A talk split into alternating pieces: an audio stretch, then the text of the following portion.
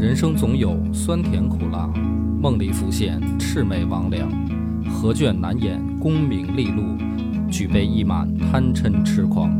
野史下酒四电台，道出不一样的精彩。本节目由优琴家居天猫旗舰店冠名播出。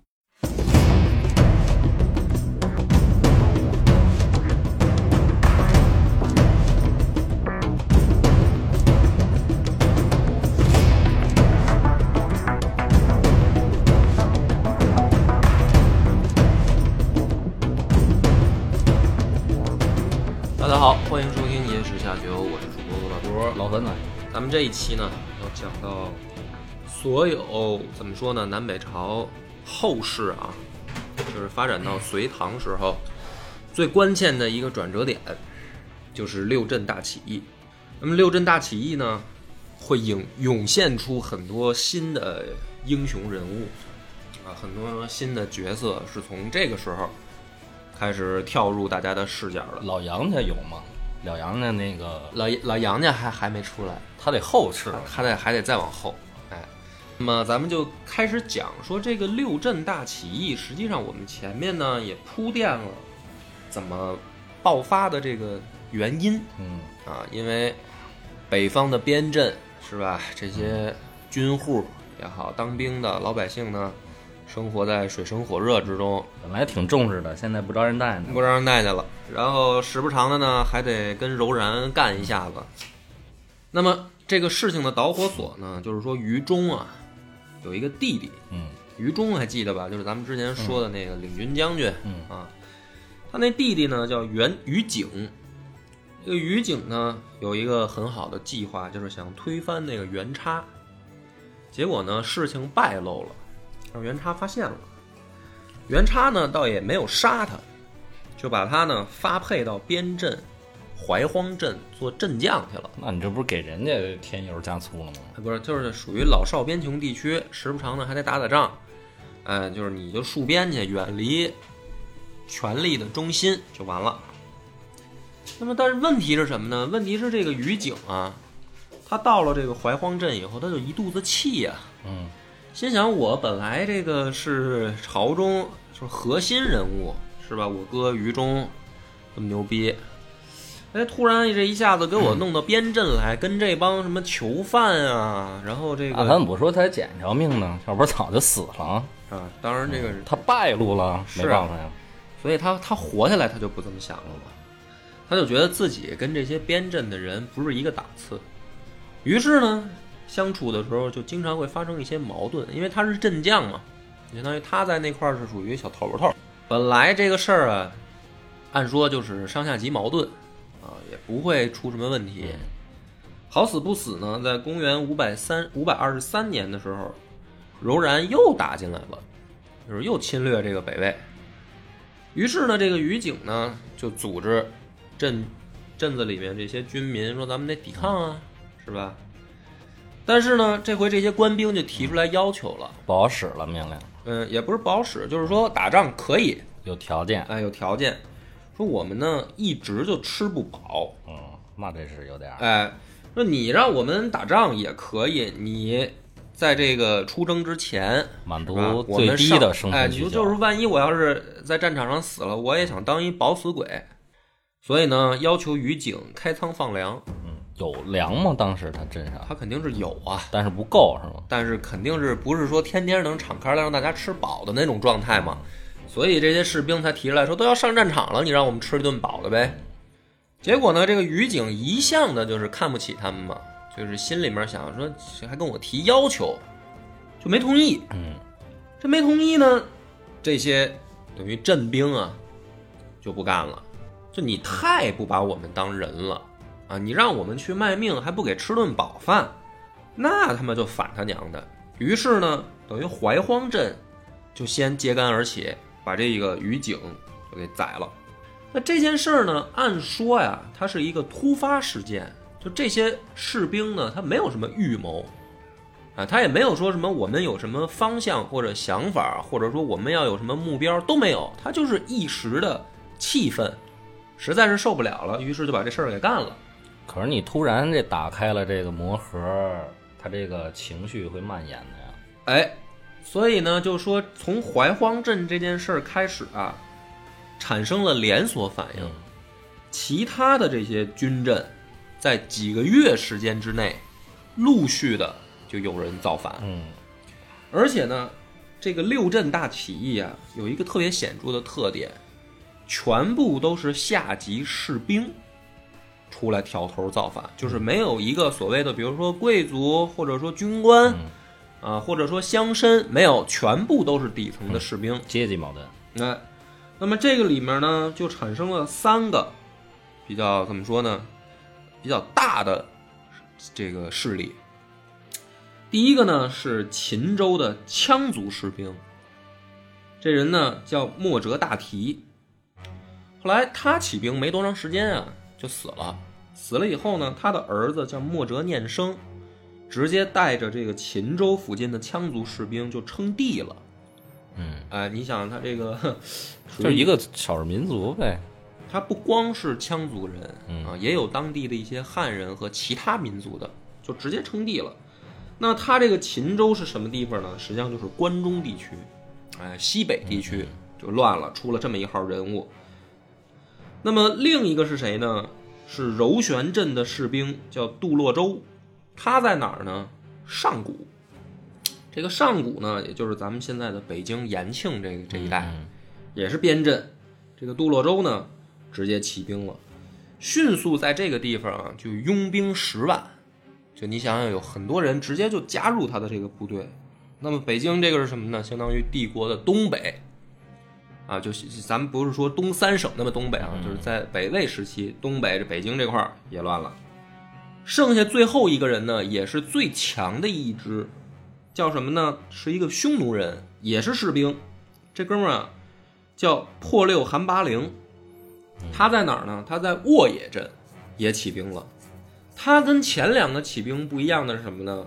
这个破六韩八陵啊，非常有进攻性，他不甘于说在我起兵的这块儿，哎，画点地盘儿，他得移动起来。他呢开始四处的出征。那他进攻的方向呢，就是东晋，有两个军镇，一个是怀朔，一个是武川。怀朔镇呢，没多久就被这个破六韩八陵给拿下了。那么我们的视角呢，就回到这个武川镇。当时呢，破六韩八陵手下有一个部将叫魏可孤，就带着大军啊，杀到武川镇了。武川镇里边呢，对于这一次就是大家揭竿而起的事儿啊，其实不感冒，就是他们这儿这块儿倒没有说真正说弄出一个什么英雄人物之类的。那么一看这个起义兵，实际上就是反贼嘛。兵临城下了以后呢，守将什么的就直接就颠了，就是我也不想跟这个跟你们这儿遮这捣这乱啊。那么剩下城中呢，或者说镇中呢，最高的是一小队长，就是士兵里面的兵队长。这哥们儿叫赫拔杜拔，也是一个士兵。他还有一好兄弟，哎，叫宇文恭。这哥俩都是等于底层士兵。可是，一看说这个镇将跑了，然后敌人打到城下面来了，怎么办？组织起来，哎组织有这种力量。对他们俩呢，就组织了一波。首先呢，咱们介绍一下啊，这两位这个英雄啊，赫拔杜拔是舍勒族人，他也不是汉人，也不是鲜卑人。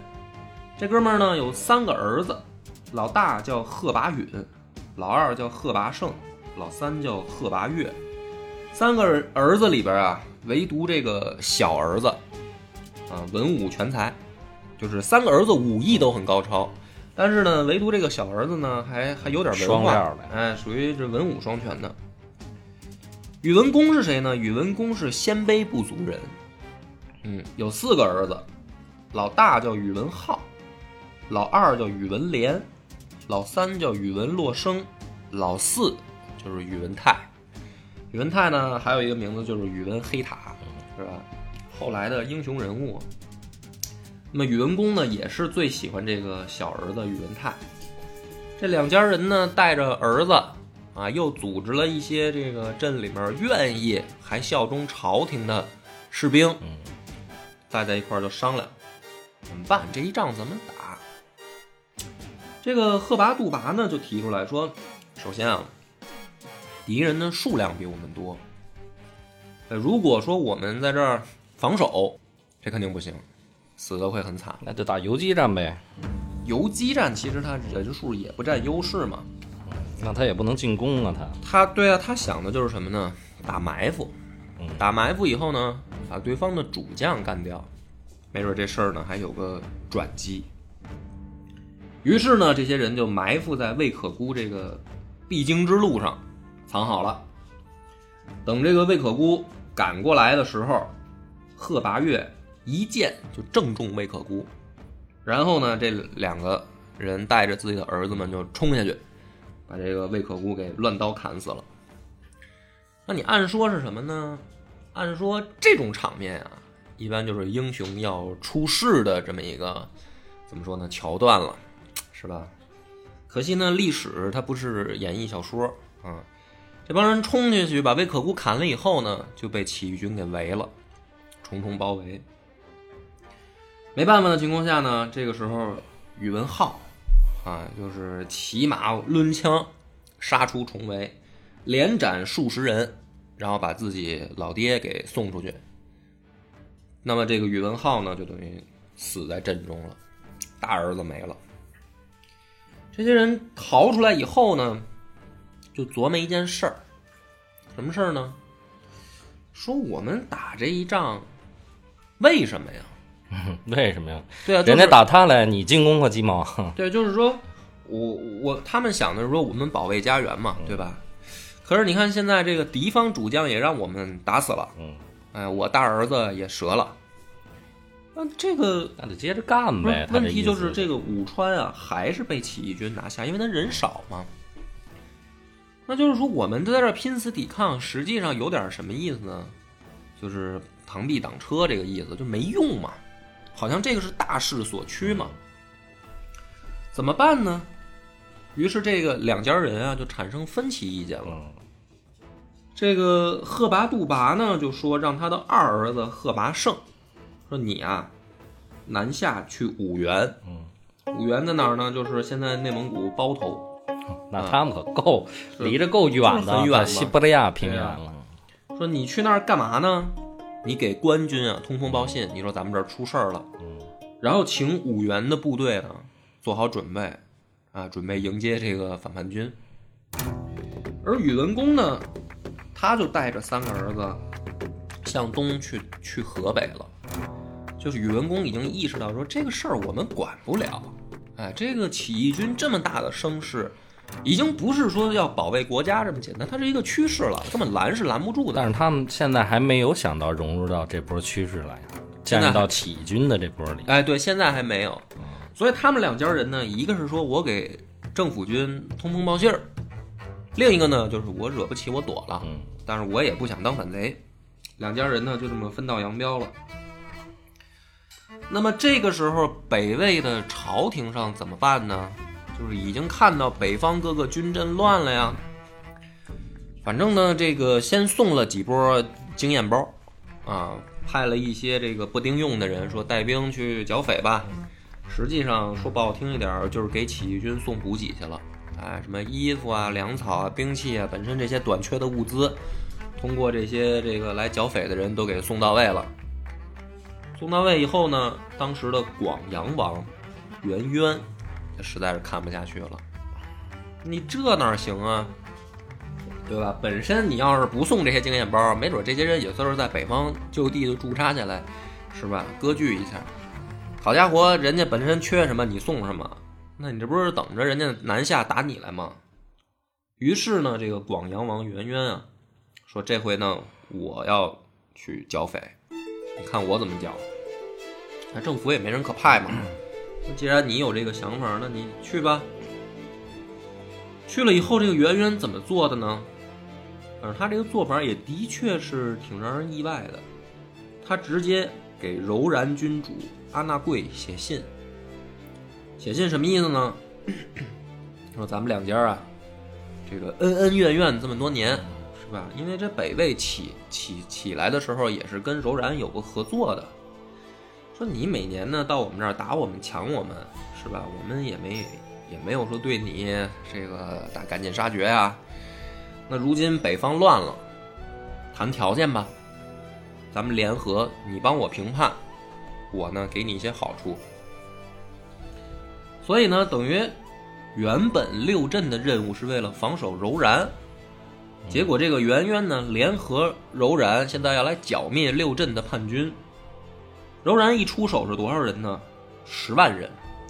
这十万人啊，就是当时等于沿着长城东到西整个战线上，就是分分头出击，直接就是六镇都有柔然的人杀进来。那么最主要的是谁呢？最主要的就是这个圆圆，最后联合柔然，一共带了等于将近二十万人，把起义军的这个破六韩拔陵，破六韩八陵也有二十万人，就把这韩八陵给围了。围了以后呢，一场大战下来啊，据说是什么呢？破六韩八陵就下落不明了，就是失踪人口了。然后呢，这个起义军几十万人一看说，这政府等于动真格了啊，连连柔然人都来了嘛，怎么办呢？就投降，投降。投降啊！就是我我们也这政治意识怎么这么次？你本来你起义啊，嗯政府军干你还有的说，嗯，你现在政府把你敌人请来了，你在政策上你完全就可以，就是找一个很正的出师名号，是，但是你啊别忘了，他们领头的都是下级士兵，统战工作还没到他没。有那么高的想法，说我要怎么这个天下大事，什么我打出什么旗号，什么他们是请来了这个柔然，他没有这些，他起兵的唯一目的就是说我生活实在是太苦了，我不想再被人家去这个指手画脚，还吃不饱肚子，他就是这些目的嘛，你明白吧？所以我刚才就强调说，为什么要强调他们的出身呢？你这要是搁在另一个朝代或者什么英雄人物，那就搬过来了这盘子。呃，哪怕说什么呢？哪怕说是这个亭长是吧？嗯、他也有可能有这么一号人。这帮人没有，而且你可以发现什么呢？民族构成成分很复杂，嗯嗯，是吧？什么畲勒族人、羌族人里边还有羯族人，还有鲜卑人，也有汉人。就这帮人在一块儿啊，他没准民族还有互相之间有矛盾呢。你说指望他们统一起来，说咱们南下推翻朝廷，嗯，你想多了，属于。想多了之后怎么办呢？这些人投降，朝廷也接受啊，因为几十万人，这还只是拿起武器的。你要是把他们宰了，这边镇上上百万的百姓呢，还有，嗯，这都是他们的家人嘛，相当于。那怎么办呢？朝廷又出了一个昏招，就是你们不是说吃不饱肚子吗？所以你们起来闹事儿吗？那这样，就是等于六镇这些起义的人啊，你们内迁到河北。内迁到河北以后呢，你们就算降户，投降的降，户籍的户，降户，就是什么意思呢？呃，边境是吧？生存环境比较恶劣，河北呢相对来说好一点，等于你们往里走走，离边境远一点儿。可是问题是什么呢？问题是他只管迁，嗯，他不管安置，就是这几十万人啊，甚至上百万人迁到河北以后，我们是不是这个有没有工作呀？是吧？你给不给安排工作啊？或者说你都是农民，好多说有没有地可耕啊？没有，这几十上百万人到了河北以后，成了这个流民了。河北人呢也很讨厌他们呀，说突然来这么帮人，上百万要饭的，那这谁也盯不住，对吧？于是呢，实际上这个北魏这一招没有，不但没有解决说六镇的这个危机，反而是把这个祸根祸根啊给引到河北来了。当时呢，这个广阳王元渊看着这些朝廷移动这些难民啊，就悲哀的发出了一个感叹，说几年征战的成果就要付诸东流了，对吧？说我好不容易带着人把这二十万人给控制住了，把破六和八陵给打败了，你这么一搞，这些人早晚还会拿起兵器，而且这回再拿起来就不是在边镇了，是直接在河北可能就出现了。那么有没有呢？呃，第二年，啊，就有啊，肯肯定是啊，一个丁零族人啊，叫鲜于修理，起兵了。起兵以后呢，这回这个鲜于修理起兵，很多河北各地的降户马上就响应他了，其中甚至包括了在河北游荡的宇文家这个四父子，这回也想明白了，再一次确定了天下就是要大乱，哎，跑是解决不了问题。说我们跑到河北了，结果发现这帮人也到河北了，又起兵了，怎么办呢？加入叛军。加入叛军以后呢，这个鲜于修理第一个进攻目标就是定州城。当时的这个魏军都督叫杨经，就守在定州城里面。杨经看着这些叛军啊，他就琢磨说：一帮乌合之众，啊，从领头的到这个下面拿兵器的，他没有一个懂兵法的，就是一帮这个等于乱民造反。怎么办呢？这个杨经也也是精通兵法。搞突袭，哎，就是等你们聚集到城下以后，突然打开城门，带着骑兵进行冲锋。你别看这个鲜于修理可能人不少，但是装备跟这个作战素质那相差很远。马上这个乱军就被冲得七零八落。就在这一场战斗的时候啊，这个宇文公和这个老二宇文连就死在定州城下了。死了以后呢，这个剩下谁呢？就剩下这个宇文洛生跟宇文泰哥俩就琢磨这事儿，说：“你看，咱们现在既然已经造反了，需要什么呢？需要一些动动脑子的事儿，不是在跟着大家塔后了。说这回呢，其实就要找对方向。你看他两次了，第一次呢是帮着官军打反贼，其实呢算是成功了。”就是把敌人的主将给干掉了，但是呢，这个地方是保不住的。第二次呢，虽然没有干掉敌人主将啊，但是他们站在了人多的一方，结果又失败了，对吧？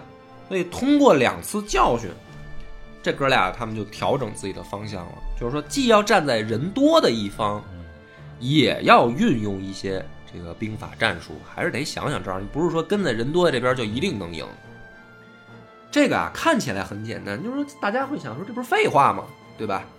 嗯，但实际上你要想的是，你真正在那个乱世当中，这每一个小小的什么思想上的变化，都很难得。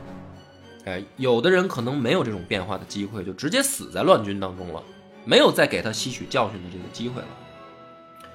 于是呢，这个鲜于修理带着叛军撤退。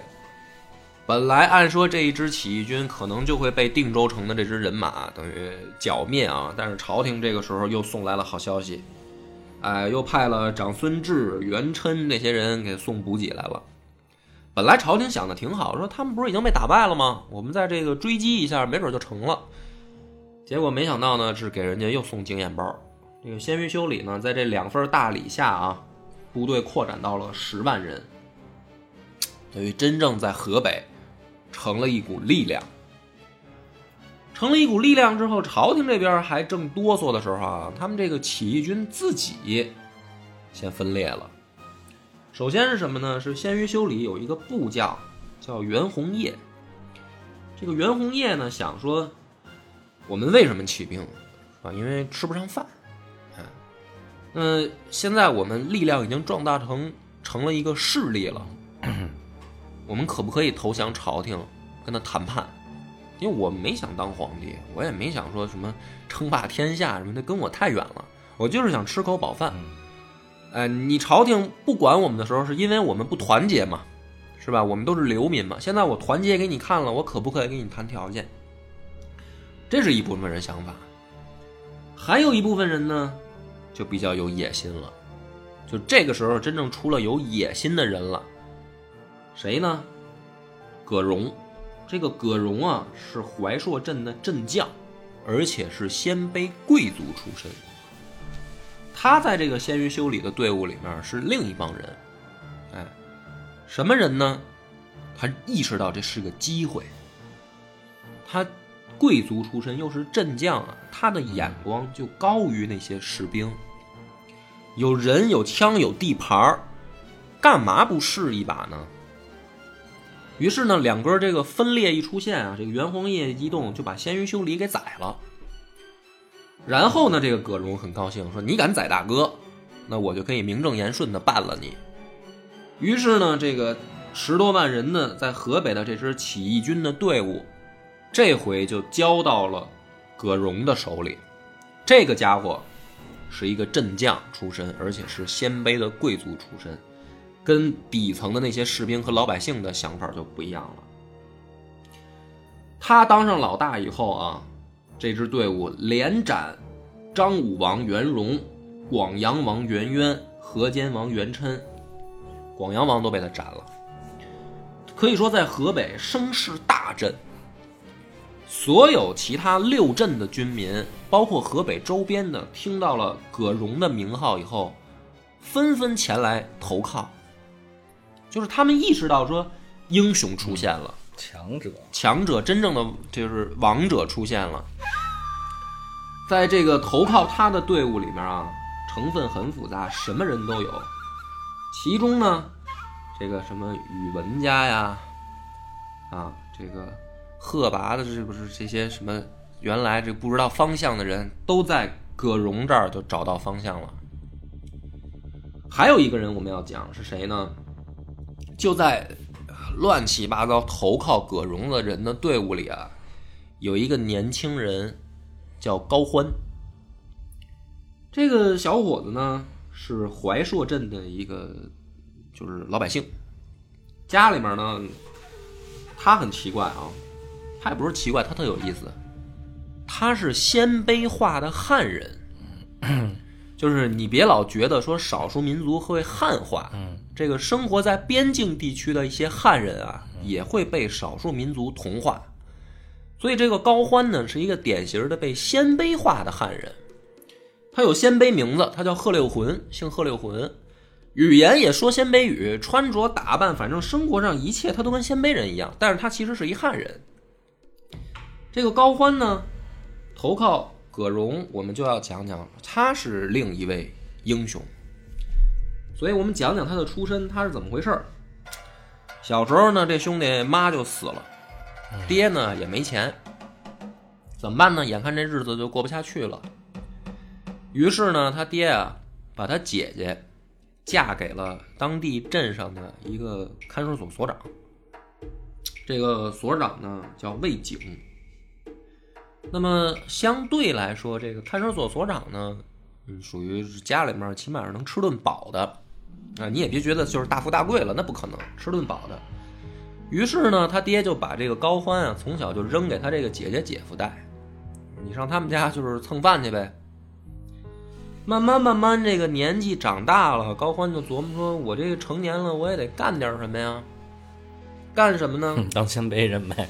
对啊，他其实没有什么选择，就是当兵。那么当兵呢，就有一个问题，在那个时代啊。你要想当兵，你要自备武器，嗯，是吧？这个《木兰诗》都读过哈，东市买辔头，西市买鞍鞯，这他就是买宝马，是就就典型的他都买不起。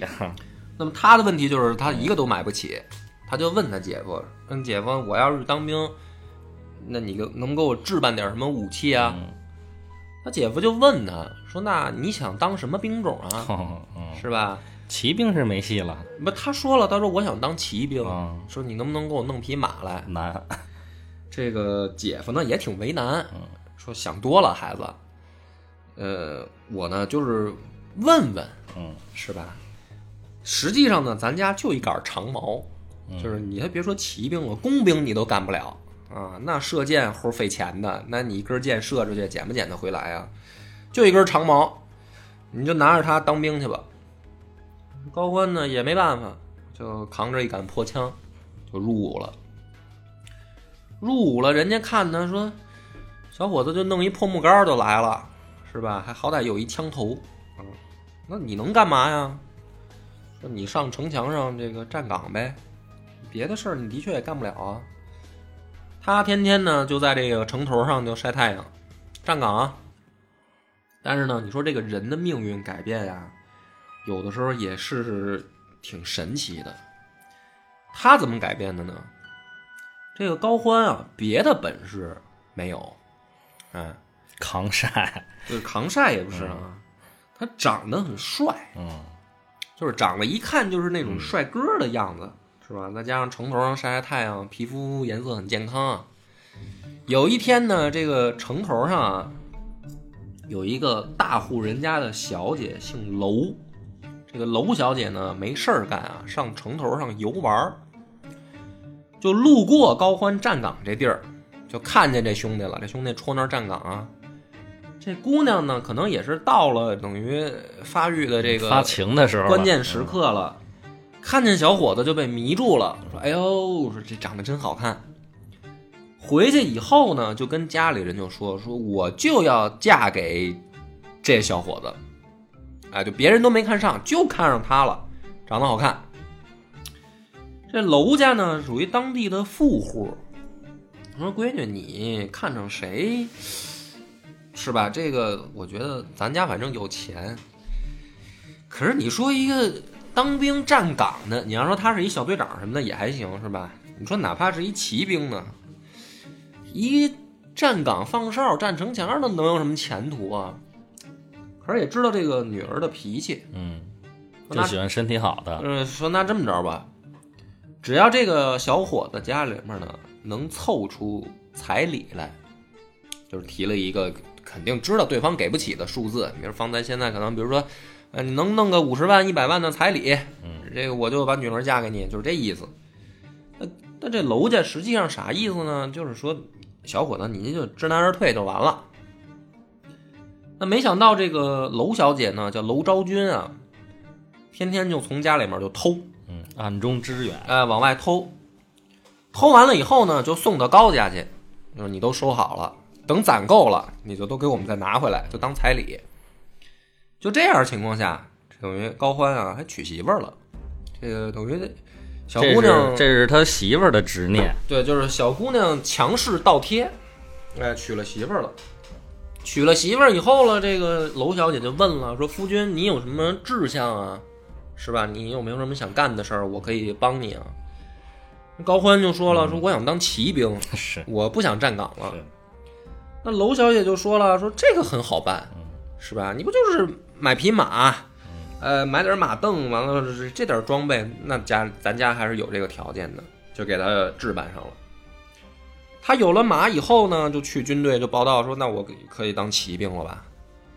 这个等于部队里人说说你当狗屁骑兵啊，说你也轮不上你啊，说你这样吧，你当信使，你不是有马了吗？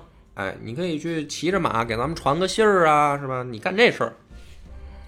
于是呢，这个高欢天天就等于多了一个任务，就是往这个河北跑。他就是在这个军镇和河北之间啊，来回跑马，传递消息情报，干这个活。那么就是在这样的情况下，他等于他，因为比如说你到了河北以后，可能又有一个下一个消息说你可能得传到另一个地儿，所以怎么办呢？他这个这么一跑啊，见识就宽广了。因为你想，原本就是一个边镇的这个穷苦孩子，进哪见过什么世面啊什么的都没有。这一送信儿呢，去的地方就多了，就让他目睹到什么呢？洛阳禁卫军造反那件事儿了，还记得吧？这回呢，高欢就在心里就琢磨了，因为原本就在边镇上啥也不知道，那会儿也没有新闻联播啊，也没有微博、微信。他去了首都一看，说连首都都这德行，恐怕天下是要大乱。那么怎么办呢？这个高欢也没有什么很高远的想法啊，说是不是这个散尽家财，咱们就揭竿而起？他倒没有，他走了很现实的一步，他就开始四处交朋友，嗯，哎多结点朋友。在他交朋友的这个过程当中呢，就认识了一个狠人，这个人叫侯景。侯景呢小他八岁，他这会儿年纪也不大，俩人还是同乡。侯景据说史书上说啊，身高不满七尺，而且呢左脚上还生了一个大肉瘤，属于走路啊嗯，自带踢球属性，都走不走不利落。可是这个侯景呢有一个特点，就是脾气不好。不但脾气不好，还特聪明。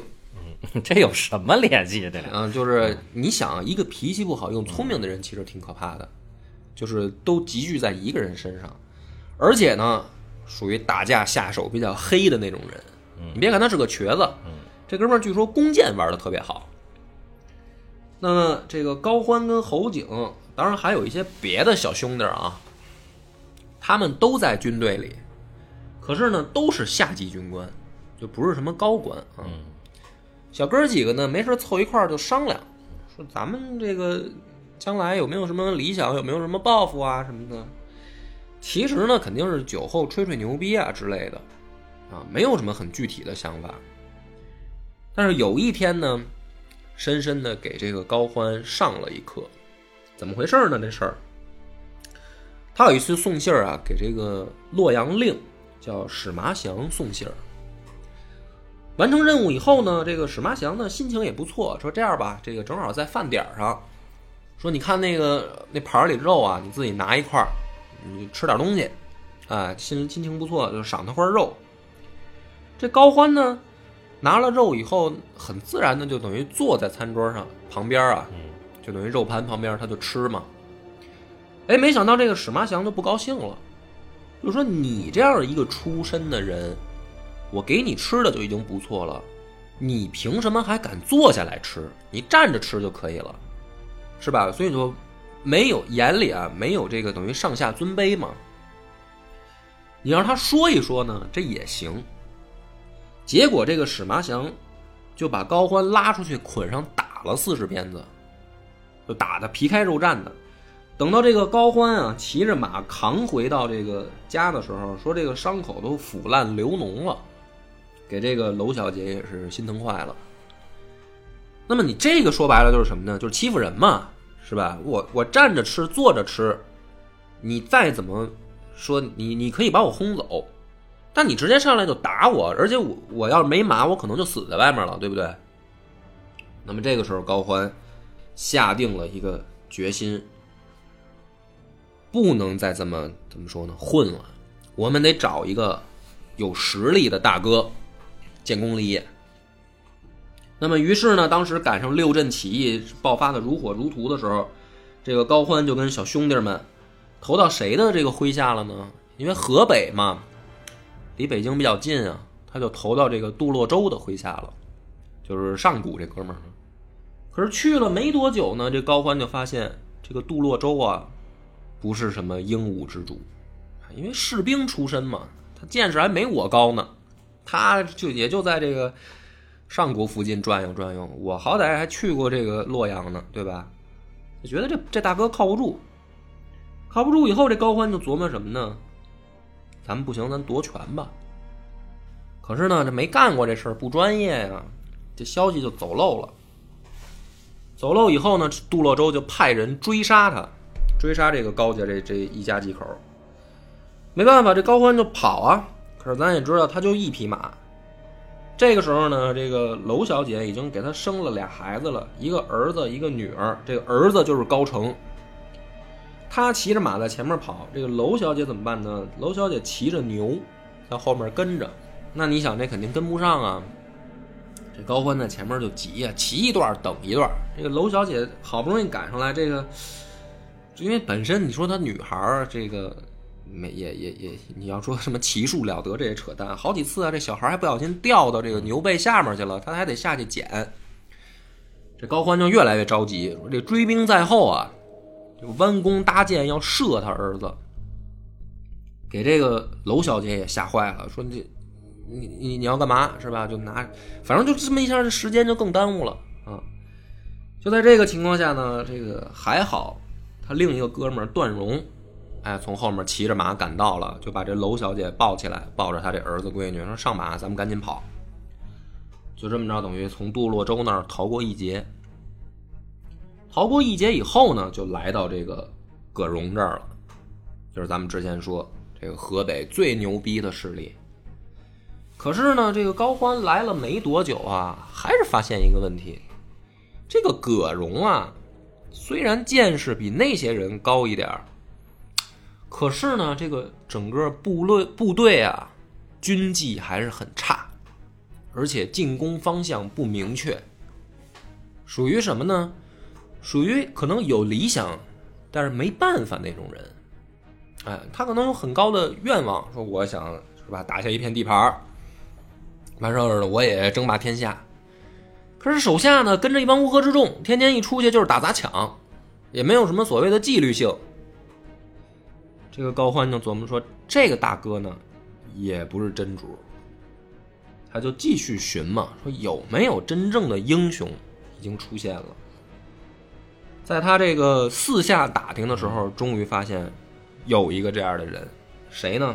这个人叫尔朱荣，是羯族人，家里面呢世代为酋长，就是属于最早羯人投降鲜卑的那波人，所以呢安置的还不错，就给安置在哪儿了呢？就现在的这个山西忻州这一带，你们就在那儿放羊吧。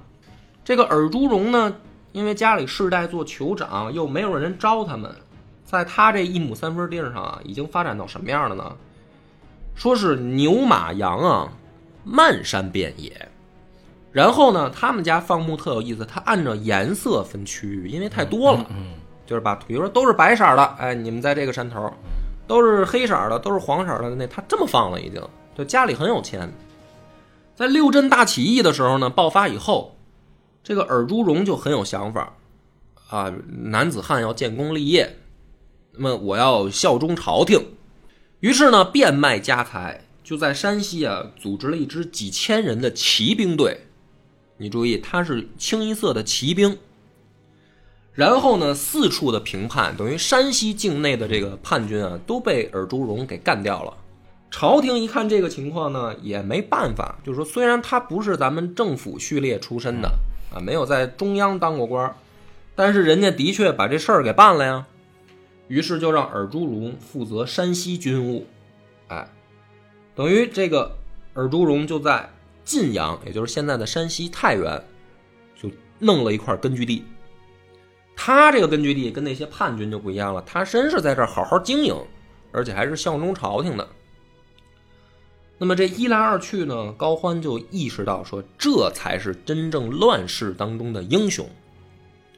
于是呢，就拖家带口，带着兄弟啊，又去找这个尔朱荣。可是这尔朱荣呢，见到高欢的时候，一看这小伙子一脸的落魄相两次逃亡嘛，你没看上的，没看上的，没觉得是个人才。说这样，你啊，去那个。后面管家那儿啊，领块抹布，啊，完事儿呢，扫扫厕所，做做杂物。我这儿呢，这个管饭，去不去？这个高欢呢，知道说，你要是想跟着这样有本事的人，你就得先得耐得下来心。他说行，杂役我也干。就这么着，就跟在尔朱荣的身边了。那么，直到有一次呢，尔朱荣身边也有一些这个认识高欢的人，就跟大哥说：“说这小伙子啊，来的时候你别看落魄，其实有本事，你试验一下他。哎，你什么事你试试啊，你都没损失，对不对？”尔朱荣一想说：“那我考考他吧。”想了一什么招呢？说最近啊，弄出来一匹烈马。哎，谁都驯不驯不服这马，不好使。嗯，就把这高欢叫来了，说：“小伙子，你要是把这马能给我妈子顺了，嗯，哎，我看你这个不用干杂役了，没准能给你点别的事儿。”弼马温了。嗯，高欢说：“行啊，那我试试吧。”就去了。没两天哎，这烈马就让高欢给抹擦顺了。尔朱荣也挺奇怪啊，说：“哎，小伙子可以啊，因为你知道他这个少数民族呢很重视这个对于马匹的照料，嗯，能交心，哎，所以说小伙子你这个用的什么办法呀？这个别人都弄不了，你就弄了了，谈心呗。”这高欢呢就说了一句话，说啊，大哥，我告诉你这事儿也很简单，说御马和御人啊，其实道理是一样的。就这一句话，就是我告诉你，这个弄马跟弄人没啥区别。那言外之意是什么呢？他还有弄人的本事。哎，就是这意思。弄马算什么？我还能弄人呢。你问我这个问题啊，太简单了。这尔朱荣呢也一惊，说：“那行，小伙子，我今天有时间，是吧？这个来我的这个大厅，咱们俩好好聊聊。”一聊之下，尔朱荣发现小伙子不一般，给尔朱荣提了一个什么建议呢？说的这么说的，说方今啊，天子暗弱，太后淫乱，那么。朝政呢本身就是一团糟，明公如今雄才伟略，是吧？手下又有部队，边镇上这个刀兵四起，正是建功立业的好时候。那么明公应该怎么办呢？不要再为将这个快倒了的朝廷卖命了，在这乱世当中，是吧？争霸才是最终的王道。这一番话一说，尔朱荣说到心里去了，啊，身边没有人，因为他是效忠北魏的嘛，大家谁也不敢在他面前说这番话，唯独这个小伙子一上来就掏心窝子来这么一段。尔朱荣说：“行，兄弟，我记住你今天这番话了，后面呢，咱们哥俩看着办啊。”那么从这儿开始，尔朱荣要面下面临的是什么呢？他自己在北魏的这个。野望，而他的这个战车上面有一个家伙叫高欢。那么预知后事如何，且听下回分解。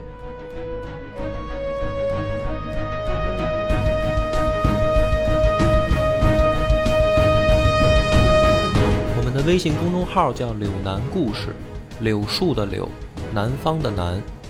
柳南故事每天都会有一档音频节目更新，这档节目在其他任何音频平台是听不到的。微信专属，如果还没听够的朋友，欢迎您来订阅关注。